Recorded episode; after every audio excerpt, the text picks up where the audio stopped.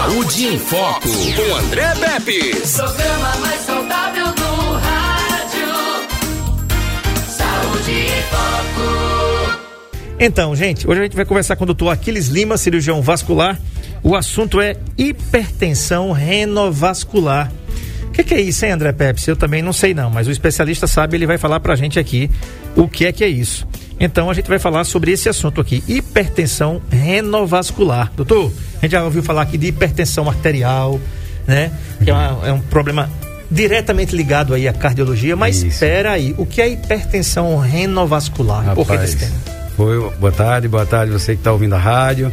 É mais um prazer estar aqui com o meu amigo André Pepes e essa rádio maravilhosa que dá a oportunidade para a gente informar a nossa população de coisas que são corriqueiras do dia a dia e que às vezes não são discutidas e às vezes o pessoal fica sem informações básicas para poder suspeitar que está sentindo alguma coisa diferente e procurar o médico. Uhum. que a gente brasileiro tem uma mania de procurar apenas quando sente alguma coisa, né? É verdade. E, e às vezes quando acontece alguma alteração, diz, não, associa alguma coisa que comeu, alguma coisa ao tempo, à lua, É. mas não procura o médico. É verdade. André, essa eu trouxe quis trazer esse assunto porque é para para notar o quanto que a cirurgia vascular, o tanto que as patologias vasculares agora em, em, em, em, em agosto é, a Sociedade Brasileira de Angiologia e Cirurgia Vascular é, fez um mês de uma campanha azul-vermelho Uhum. ligada à saúde das, da vascular, à saúde da cirurgia vascular, à saúde vascular do nosso paciente.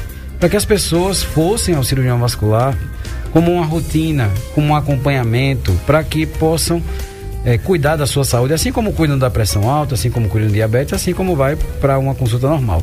Então eu quis trazer esse assunto porque ele está ligado diretamente, por exemplo, Há várias coisas que a gente vem discutindo ao longo do programa, desde o começo. Por exemplo, hipertensão renovascular. Eu vou dizer a composição do nome. Reno vem de renal, hipertensão de hipertensão, vascular de vaso que vai para o rim, o vaso do rim.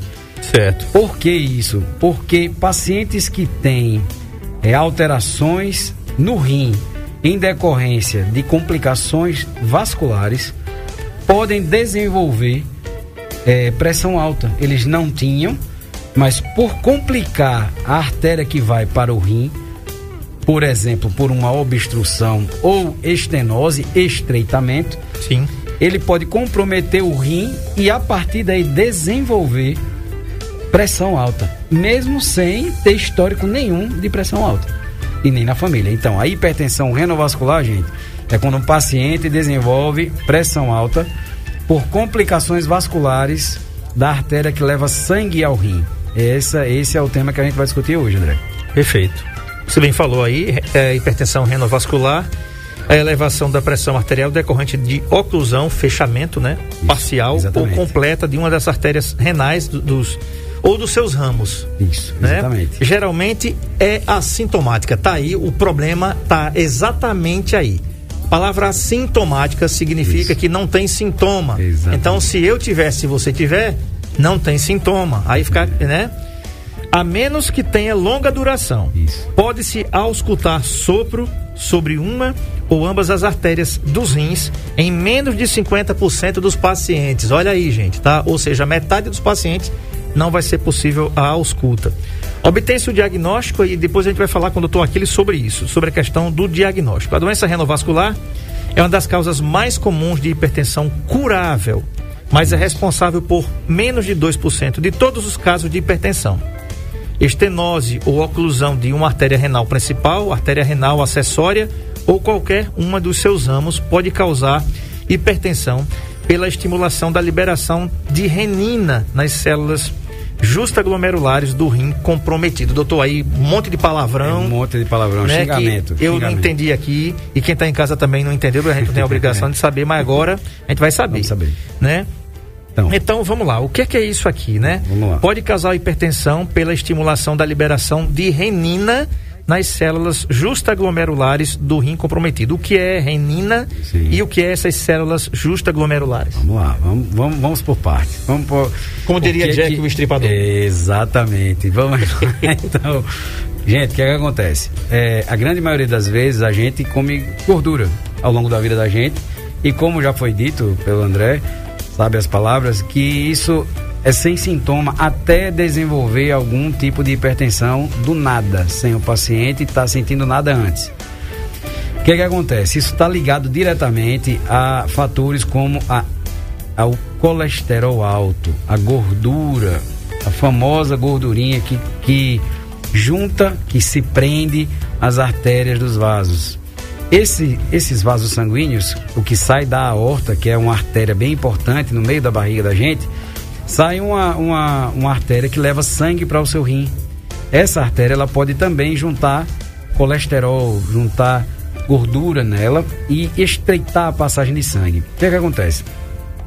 As células que ele fala, células justaglomerulares, é porque a gente tem uma peneira, eu posso dizer um filtro. A gente não tem filtro, não, antigamente não tem. Antigamente não, hoje em dia tem, tem uns filtros de água. Inclusive os mais recomendados do mundo. Exatamente. Então, a gente tem filtro também. O filtro da o gente filtro é de nosso... barro, né? Isso. Usa no... aquela vela branca. Exatamente. O nosso filtro é o rim. O nosso filtro é o rim. Então, essas células que ficam próximas desses glomérulos, que são os filtros, são as células justa, glomerular justa, porque estão bem próximas, na proximidade dele. Uhum. Essas células que recebem esse sangue que vem da, do vaso sanguíneo, ele pode é, diminuir a, a, o funcionamento dessa célula e diminuir o funcionamento do, do, da célula do rim por falta de sangue. Ele está é, passando fome, literalmente. Ele está sem receber oxigênio, sem receber alimento, e aí aquela célula pode ir morrendo. Uhum. Aos poucos, caso isso seja uma coisa pontual, ou seja, ramos da artéria que vai para a parte de baixo do rim, para a parte de cima do rim. Então, pode ser é, evidenciado isso, uma parte do rim pode ficar sem funcionar direito por conta dessa falta de sangue. Com relação à parte de renina, é, existe uma cascata aí é que a gente vai de, de, é, entender o porquê que quando eu tenho problema no rim eu tenho desenvolvimento da pressão. O rim ele regula a secreção de substâncias é, que chama renina, uma delas, tem angiotensina também um e dois e essas essas substâncias elas regulam o transporte, por exemplo, e o deslocamento de íons e sais que são capazes de causar vasoconstrição. O que é isso? O vaso apertar. Ele se contrai. Se contrai e aumenta a pressão. É como se você tivesse, por exemplo, uma mangueira. Quando você bota o dedo na saída da água, ela não sai mais forte? Sim. Pronto. Então, quando contrai o vaso, a pressão do sangue aumenta. Então, quando essas substâncias estão em excesso, entendeu? Elas começam a causar, ou, ou desreguladas, elas começam a causar uma vasoconstrição que pode permanecer é, em tempo grande, isso acontecendo no paciente, e aí essa permanência de pressão alta pode ocasionar danos às células. Pode ser as células de dentro do rim também, como outras células de dentro do corpo. Então, é, a renina é uma substância é, é produzida pelo rim capaz de regular a pressão da gente. Cada vez que a célula não está produzindo direito aquela substância, ou cada vez que ela está desregulada no nosso corpo, porque o rim não está funcionando bem, ela pode estimular o desenvolvimento de contrações vasculares e aumento da pressão arterial por conta disso. Uhum. Então tem um aspecto interessante que eu estava vendo aqui, veja só que coisa interessante. Por motivos desconhecidos, a hipertensão renovascular é muito menos incidente em negros que em brancos. Isso, exatamente. Por quê, doutor? Agora... É por conta daquela. Da, da, tem alguma questão da melanina? É, por incrível que pareça, temos doenças, André, que elas acontecem porque acontecem. Entendeu? É, uhum. É, é, assim, tem doenças que tem que elas não têm uma, tem algumas que têm predileção por alguma raça. Sim. Ou raça branca ou raça negra, ou, mas tem doenças que não têm essa predileção. Ela acontece em, indiscriminadamente. Assim, aleatoriamente. Aleatoriamente. Ela acontece em qualquer raça sem um motivo aparente. Certo. Não existe um motivo que justifique isso. Entendeu? Certo. Algumas, algumas pessoas de raça, por exemplo, negra, não, não ou literalmente não acontece aquela doença nela. E a gente ainda não descobriu por quê. Uhum. Entendeu? De maneira geral, cerca de 80% dos casos são provocados por aterosclerose. A gente já falou sobre isso aqui, gente. Aterosclerose é a formação de ateromas, de placas de gordura nos nossos vasos, artérias ali, né? E 20% por displasia fibromuscular. Displasia é aumento, né, fora do normal é, das fibras do, do, dos, dos músculos. músculos. A aterosclerose é mais comum em homens com maior com idades maiores de 50 anos. Isso. Opa, comprometendo, falou de 50 agora, comprometendo principalmente o terço proximal da artéria renal. A displasia fibromuscular é mais comum em pacientes mais jovens, em geral mulheres, e normalmente compromete os dois terços distais da artéria renal principal e os ramos das artérias renais. São casos mais são causas mais raras, por exemplo, a embolia o trauma, ligadura inadvertida durante a cirurgia e compressão extrínseca do pedúnculo renal portum. Ixi, meu Deus. Homem, pelo amor de Deus. Sangue de Jesus é, tem poder. Ô, doutor, vamos passar para outro é... canto. Bora, bora. Vamos, ser. Bora. vamos lá. Sinais e sintomas. A gente já falou aqui que a hipertensão renovascular é, em geral, assintomática. O sopro sistólico diastólico no epigástrio, muitas vezes transmitido para um ou ambos os quadrantes e às vezes para o dorso. É quase patognomônico. Patognomônico. Patognomônico. É, é um sinal que quando existe, ele quase denuncia a doença. Entendi. Então quando tá, na, quando tá lá na, na ausculta. Quando você, quando o médico quando tá lá tá escutando, medindo... mandando você falar o 33, sem você falar, claro, que ele vai só escutar o que você vai respirar ou não, não respirando, não auscultando o pulmão, mas auscultando o abdômen, a barriga, que não é nada comum disso acontecer ultimamente, mas, uhum. mas isso acontecendo, o médico é capaz de auscultar no determinado local onde fica o rim, ele pode auscultar um barulho de sopro e realmente é um sopro. Quando, quando há o pulso da artéria, ele dá um sopro. Uhum. no final de cada batida. Mas é uma coisa muito, muito minuciosa. O, o médico realmente tem que ter um ouvido bom para poder escutar isso.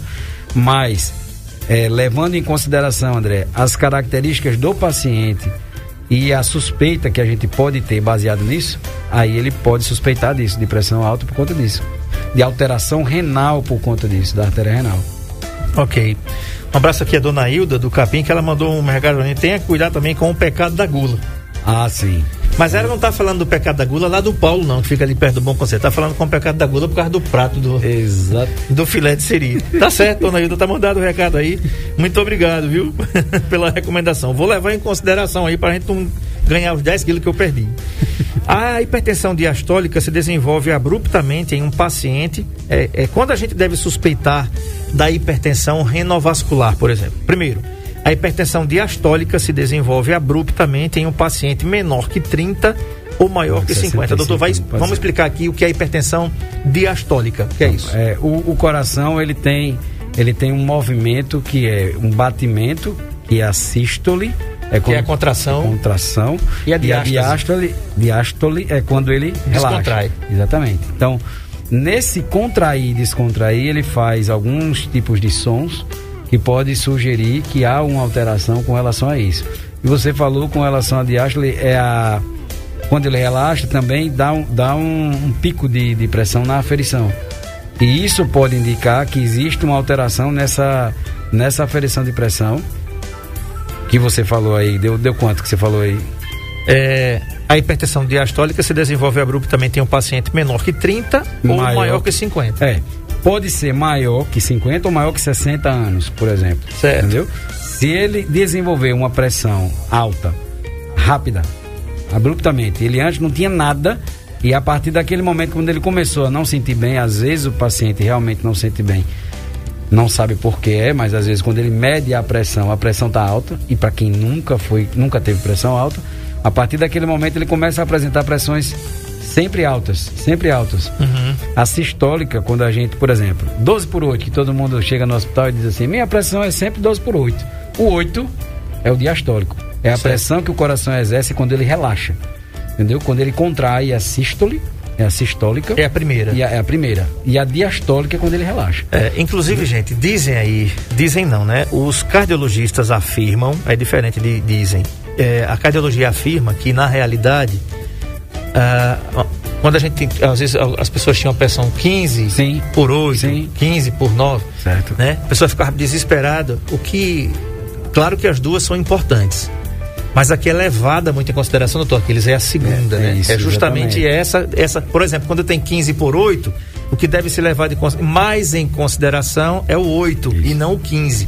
Claro, se você aferir sua pressão e tiver 20 por 9, você tem que verificar, tem que ir correndo no cardiologista, tem que claro. verificar. Não é normal, tá? Mas o que é interessante mesmo é que a, a segunda. É que, agora, por que, doutor, inclusive isso? Por quê? Porque a pessoa está com, a- com a pressão lá, tá de 20 por 9. Aí a gente chega desesperado, rapaz, minha pressão subiu, tá de 20 por 9. Por que, que a gente não deve se, se preocupar tanto com a primeira e se preocupar mais com a Na segunda? verdade, assim, tem que haver uma preocupação de toda forma. Certo. O que a gente fala, o que a gente geralmente lê é que a pressão diastólica, quando está bicho, abaixo do normal, ou próximo do normal, digamos 12 por 8, 12 por 9. A partir de, de- a diastólica, a partir de, de, de 9, na verdade de 14 por 9, a gente já considera o paciente como hipertensão grau 1. Ele está começando a entrar no, no- no diagnóstico de pressão. Certo. Entendeu? Mas é, essa diastólica, ela altera pouco é, no sentido de que o paciente, por exemplo, quando o paciente está ansioso, por exemplo, o relaxamento cardíaco ele se torna normal praticamente. Quando ele está só nervoso, a maioria das vezes aumenta a, a, a taquicardia, o paciente acelera o coração e a contração dele pode aumentar de forma que aumenta a sistólica por descarga de adrenalina também, ansiedade do paciente, mas o relaxamento do coração, que é a diastólica, ele não, não altera. Então, por exemplo, é muito, é muito suspeito de alteração cardíaca importante quando a sistólica e a diastólica estão próximas. Entendeu? Mas isso, o, o- nada melhor do que os cardiologistas para, para diagnosticarem de maneira precisa. Precisa. Uma vez, uma vez essa alteração de pressão acontecendo, uma próxima da outra, ou aumentando eh, a diastólica acima de mais de 90, 100, a gente precisa realmente ir para um especialista, de forma para fazer um diagnóstico mais preciso. Isso aí é certo. É, com relação à parte da, do que você falou, que é a diastólica que é mais propensa a você de- desenvolver hipertensão renovascular, na verdade é um dos parâmetros que a gente suspeita da diastólica. Mas existem os pacientes que são que têm as probabilidades, por exemplo, pouco provável, médio, médio risco, digamos assim. Baixo risco, médio risco e alto risco. E são pacientes que, que, que você pode suspeitar desse comprometimento, desse comprometimento do rim, baseado nisso. Naquela, naquele paciente, por exemplo, baixo risco. Quem é que tem baixo risco? É aquele, pa- aquele paciente que tem um nível de pressão controlado. Ele é assintomático, então provavelmente ele é baixo risco. Aumenta a pressão de vez em quando, mas isso por momentos de ansiedade ou preocupações, mas nada eh, que seja sintomático que indique algum risco maior.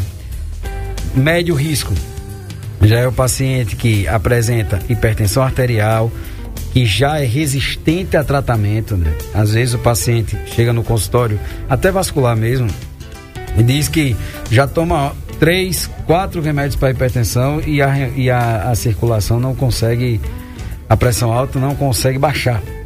Aí ele diz que é uma pressão resistente. Ela tem mais de um medicamento fazendo efeito, ou melhor, mais de um medicamento sendo administrado e não consegue controlar. Aí vem paciente tabagista, paciente com outras comorbidades, por exemplo, tabagista, obesidade, diabetes.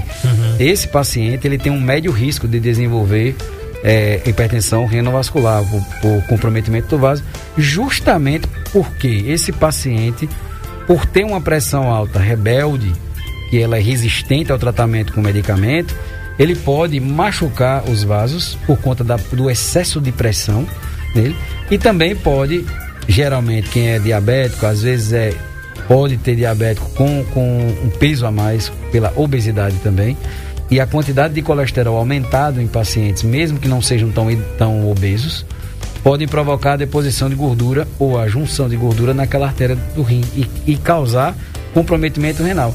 Não só em um rim, André, mas também pode causar nos dois rins. O que ainda é pior. O que ainda é pior. Entendeu? Tem, doutor. O diagnóstico, então, como é que se dá? Tem algum exame padrão ouro? O exame se dá por pelo consultório é, é- é estritamente clínico ou é o casamento dos dois aí? Ou existe a possibilidade de o senhor fazer um exame clínico no consultório e encaminhar o paciente para fazer algum exame de Direto. imagem e que exame é esse? Isso, isso. A gente pode suspeitar, André, como a gente estava comentando aqui no começo, é, principalmente que os, que, que os ouvintes entendam isso. Pressão alta não é brincadeira, gente. Pressão alta não é brincadeira.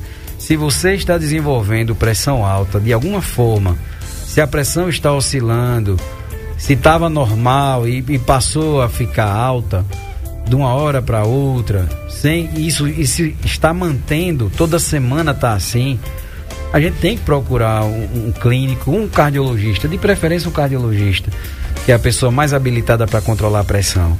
Entendeu? Por quê, André? É, só a suspeita clínica não é suficiente para a gente dar um diagnóstico fechado de hipertensão provocada por problema nos rins, né, nas artérias dos rins. A gente suspeita por aqueles pacientes que a gente comentou, de baixo, médio e alto risco.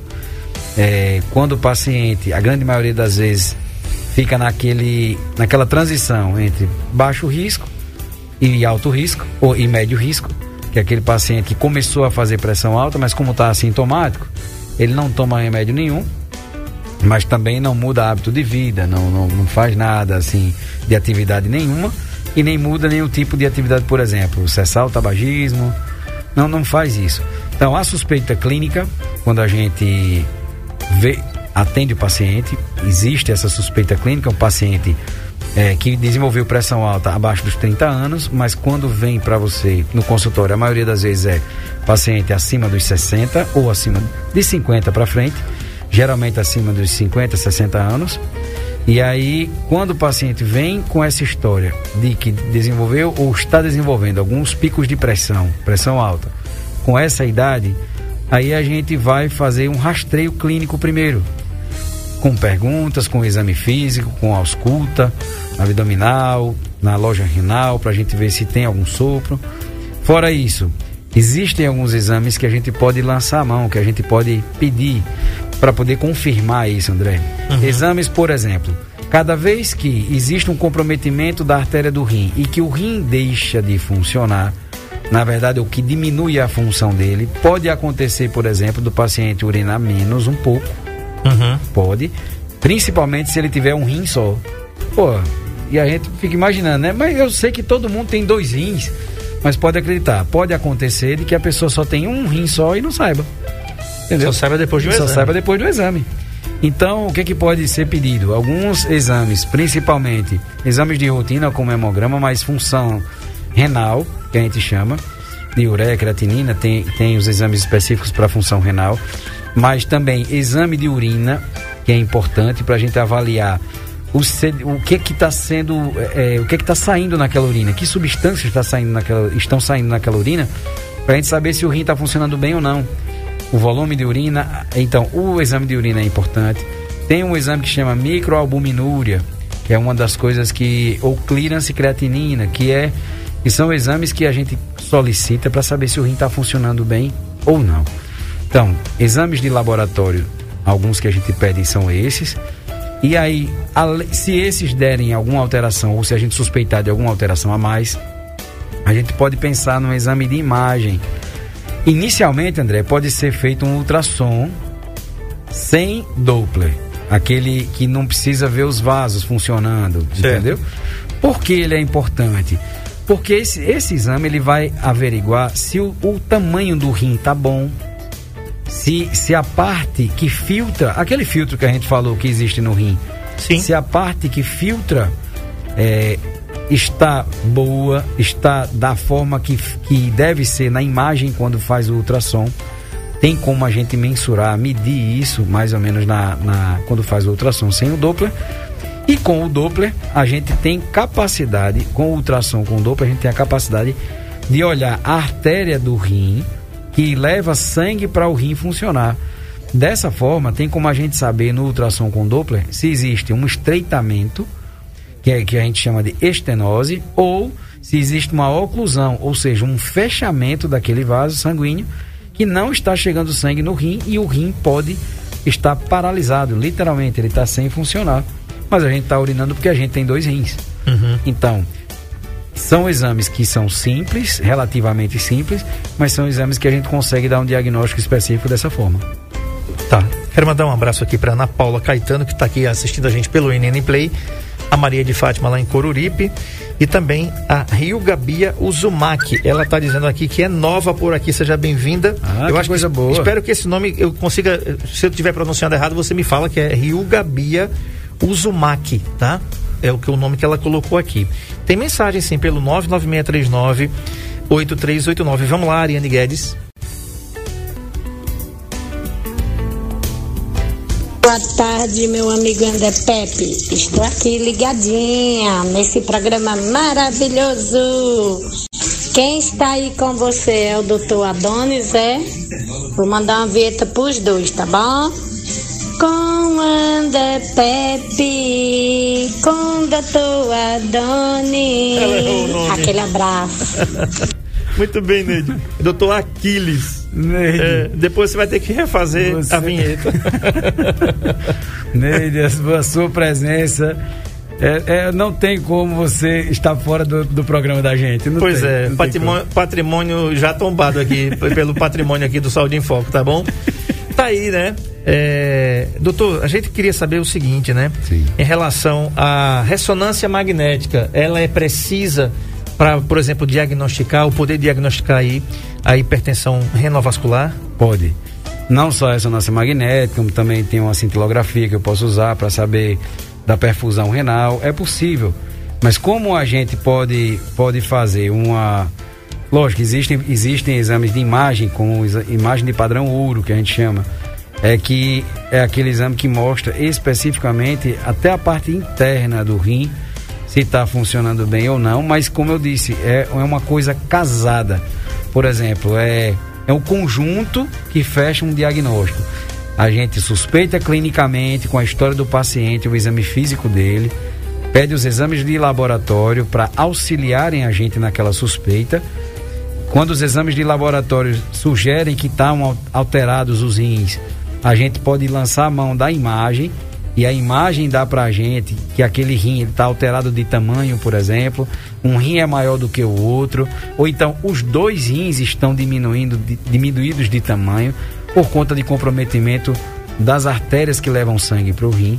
E aí dentre os exames que são melhores, por exemplo, a ressonância é uma da- da- das, dos padrões ouro para fazer esse tipo de diagnóstico, mas o ultrassom ele é um exame que não tem radiação e que dá um diagnóstico bem preciso dentro do que você precisa saber com relação a comprometimento do rim, para saber se o rim está funcionando bem ou não, se ele está em sofrimento por falta de sangue ou não. A gente consegue sentir. é, é, ter uma- um diagnóstico preciso com um exame com menos exposição do paciente. Por exemplo, não exposição à radiação, por exemplo. Certo. Mandei uma mensagem aí pro Marco Aurélio, que vai estar na tela, que está acompanhando a gente pelo NN Play, que é um exame que é a angiografia por ressonância magnética. É, isso aí. Ou a imagem aí dos rins incríveis, são imagens incríveis que você vai ver agora quem está acompanhando a gente aqui pelo NN Play ou quem acompanhar a gente depois que o programa tiver aqui, você vai acompanhar aí porque ele fica gravado aqui no NN Play, tá? Doutor, essa angiografia Isso. por ressonância magnética, como é que funciona isso? Vamos como é que é lá. esse exame?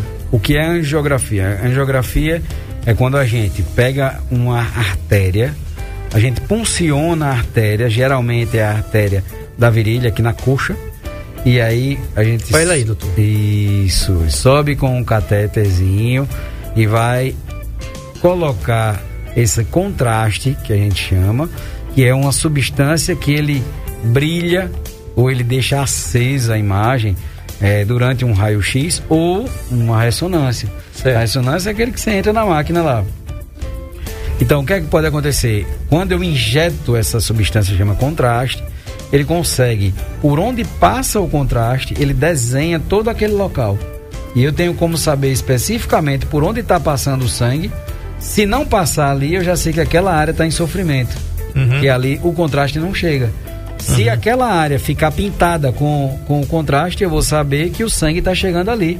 Porque todo local que estiver contraste vai estar pintado por ele. Certo. Entendeu?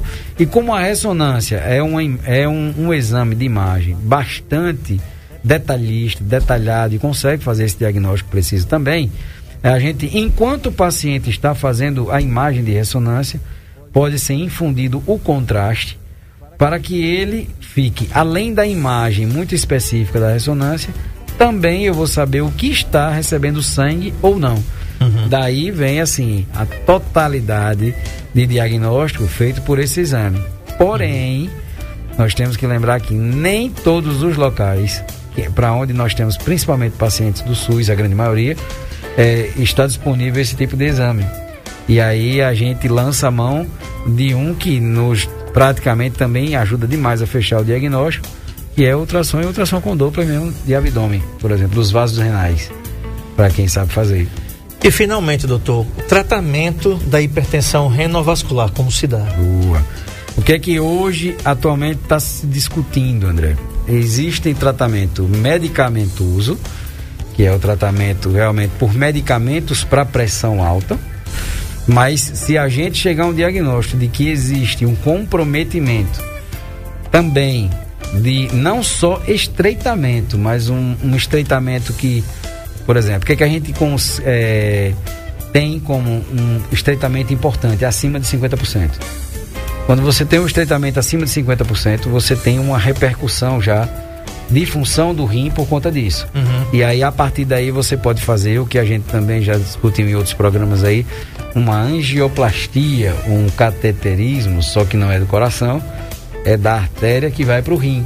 Uhum. Porque como ela está estreita, por conta de placas de gordura, a gente pode, por meio desse exame, que é uma angiografia, chegar até lá na, na artéria renal, que está estreita, e por meio de um balão, que a gente chama fazer uma angioplastia, que é a abertura daquela artéria, daquela artéria para que o sangue chegue melhor ao rim e consiga o rim funcionar melhor, recebendo mais sangue. Uhum. Ele deixa de ficar com pouco, pouco oxigênio, com pouco alimento, e aí ele consegue trabalhar melhor dessa forma. Então. O tratamento, basicamente, atualmente, na verdade, é feito por tratamento medicamentoso. Esse, med esse medicamento com certeza vai ser ajustado ao rim dele, ao paciente que tem, por exemplo, se ele tem só um rim e o rim não está funcionando bem, aí cabe ao cardiologista, mas também ao nefrologista orientar que tipo melhor de, de, de antipertensivo seria para esse paciente. Uhum. É, e aí, a grande maioria das vezes trata com medicamentos apenas, a não ser que, junto com a função renal alterada e a pressão alta existindo, é, exista essa estenose lá na, na artéria renal. Porque aí vai ter o tratamento medicamentoso mais o tratamento de angioplastia dessas artérias você tem que fazer angioplastia também, porque senão você vai estar controlando a pressão, mas a artéria vai continuar estreita. Controla a pressão, mas a artéria continua estreita. Então, a partir do momento que você diminuir ou, ou retirar o medicamento, por algum motivo esquecer ou, não, ou deixar de tomar, muitos pacientes às vezes não tomam o medicamento de forma correta. Essa hipertensão pode se agravar, pode se perpetuar até danificar o rim de forma irreversível. Uma vez que nem sempre, como a gente comentou, ele é sintomático, nem sempre tem um sintoma do paciente se sentir mal e por isso ele procurar o médico. Às vezes o paciente está tomando medicamento, está se sentindo bem, controlou a pressão. Tem vezes que ele esquece o medicamento, não toma direito. É, eu ia perguntar uma coisa até, é o seguinte, a possibilidade, você já tá, acabou de responder, se há a possibilidade do comprometimento é, definitivo. Dos, definitivo dos sim, rins sim. em relação à hipertensão renovascular. Sim. Ah, sim. O rim ele pode, ele tem uma reserva grande de filtros, daquele que a gente comentou mais cedo. Ele tem uma reserva grande de filtros. Porém, cada vez que ele vai perdendo função, ele vai diminuindo a capacidade de filtrar sangue. E cada vez que ele vai filtrando menos, filtrando menos, o, o, o rim ele vai perdendo a capacidade de filtrar. Digamos que assim, são vários vários setores do rim, vários quadradinhos, vários setores do rim, quem vai recebendo menos sangue, vai sofrendo mais, vai parando de funcionar. Aí os outros ficam segurando. E aí, cada vez que um vai deixando de funcionar, vai sobrecarregando o outro. E aí, enquanto isso, o outro rim vai tentando compensar. Até alguns trabalhos, André, científicos já viram que, por exemplo, quando um rim começa a sofrer, o outro rim aumenta a produção de urina, uhum. por exemplo para compensar aquele que está diminuindo. Sim. Entendeu? Mas o grande problema às vezes é com o paciente quando ele só tem um. Entendeu? Então aí o paciente pode ter um, um problema renal tão importante que não deixa mais o rim voltar a funcionar. E esse paciente, inevitavelmente, acaba entrando para a hemodiálise. Por conta da pressão alta, gente. E acredite, viu, gente? Sem, quem, não, quem não visitou, quem nunca visitou um centro de nefrologia, por, por curiosidade, vá e visite lá se você conseguir entrar, né? Porque tem isso também, a, a questão do controle. Mas peça autorização. Então procure na internet, então no YouTube aí, Exatamente. tá?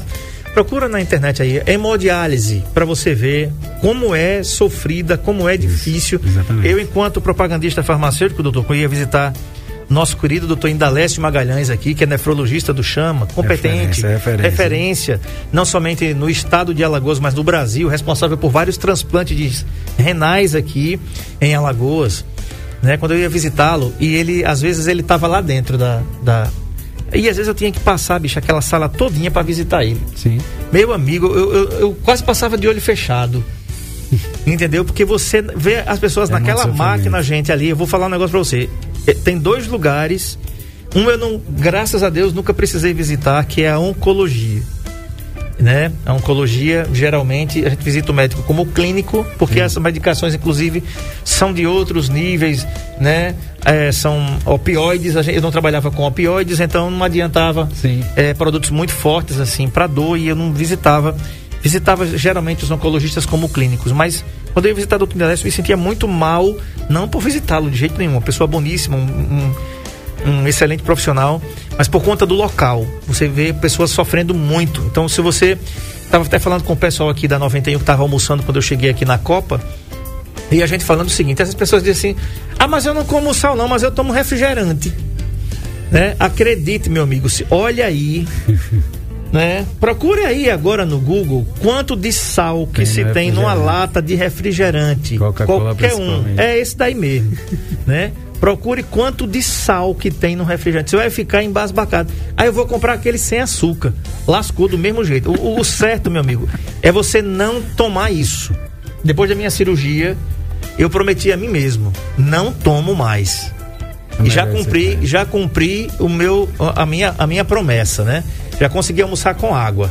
É. E, aliás, o ideal também seria você não almoçar com nada até 40 minutos. Exatamente. Ou você toma 40 minutos antes Ou de almoçar, depois. ou 40 minutos depois. É comer do sequinho mesmo ali. Mas a gente, por costume aqui no Nordeste, a gente come É. com uma lá, um negócio de suco desse tamanho aqui, né? A família toda, né? É verdade. aquela poncheira feita com aquele mancha pulmão, que é dois litros que dá. Meu Jesus. Não é brincadeira, não, bicho. André, é, é, lembrando que nem tudo é só remédio, né?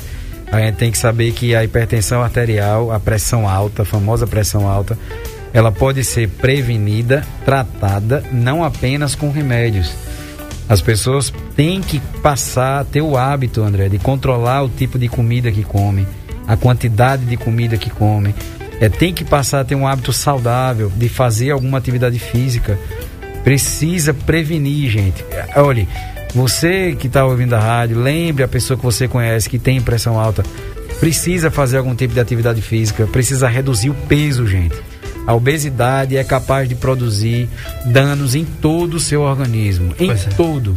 Então, faça atividade física, consiga um- fazer uma dieta dentro das suas possibilidades, para que você não precise ter que estar tomando, ao invés de estar fazendo coisas mais simples, tomando medicamento o tempo inteiro para conseguir controlar a pressão. Exatamente. Tem mensagem aí do Luciano, lá de São Sebastião. Vamos lá. Boa tarde, Adé. Boa tarde, doutor Aquiles. Aqui é o Luciano do Sebastião. Doutor, o sintoma da pressão baixa dá sono? É sono, dá sonolência também? Não. É um sintoma da pressão baixa, sono, moleza no corpo, essas coisas. É só uma dúvida só. Que o pessoal fala, né? Boa tarde. Pressão baixa, sono e moleza no corpo. doutor. Tem associação? Tem, tem sim, Luciano. É, apesar de, de, de, de moleza no corpo e sono serem sintomas que você pode encontrar em outros tipos de problemas, se for um paciente jovem ou saudável, ou se for um paciente que tem algumas outras doenças, por exemplo, paciente que tem diabetes, essa moleza, esse sono pode ser por uma baixa do açúcar no sangue, entendeu? Chama hipoglicemia. O paciente que tem pressão alta, se ele, se ele tiver uma baixa de pressão por N, por outros motivos, assim, vários motivos podem dar algumas baixas de pressão, mas se o paciente baixar demais a pressão, ele pode sim ficar não só sonolento, com sono, pode ter moleza, ele pode, o paciente pode ficar também suando, entendeu? É um, aparece um suor nele, pode ser um suor frio. Isso uhum. pode acontecer quando a pressão baixa demais, tá certo? Isso pode ser sim. Você você tá certo em pensar dessa forma. Ok. Muito bem, gente. Conversei com o doutor Aquiles Lima. Ele é cirurgião vascular e atende aqui no Metropolitan. Vai colocar te os telefones e o contato aí na tela. Primeiro atende aqui no Sindicato Rural de Arapiraca, Largo Dom Fernando Gomes, número 26, no centro. Você sabe onde é o, o Sindicato Rural? Fica ali perto da Concatedral, tá? E aí tá, também tá os telefones o endereço do consultório particular do Dr. Aquiles. O Dr. Aquiles também é cooperado da Unimed Metropolitana do Agreste. Cuidar de você. Esse é o plano. Anota aí os telefones: 3530 8440 ou 99961 4310. Angiologia e cirurgia vascular e ultrassom vascular com Doppler. Doutor Aquiles atende aqui no comercial Metropolitan, tá? Todo mundo sabe onde é que fica aqui o Metropolitan, né? Na Avenida Deputada César Cunha. Doutor Aquiles, muito obrigado pela concessão agradeço, da entrevista. E até a próxima, se Deus, Deus quiser. Permitir, né? permitir, a todos um excelente final de semana. Fiquem todos com Deus. Se Ele permitir, na segunda a gente volta. Tchau.